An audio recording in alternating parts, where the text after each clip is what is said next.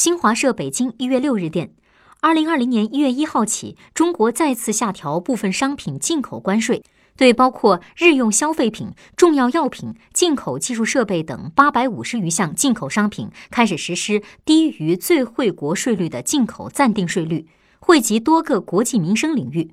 海外专家学者对此给予高度评价认为这是共赢之举释放中国坚定推动对外开放的明确信号。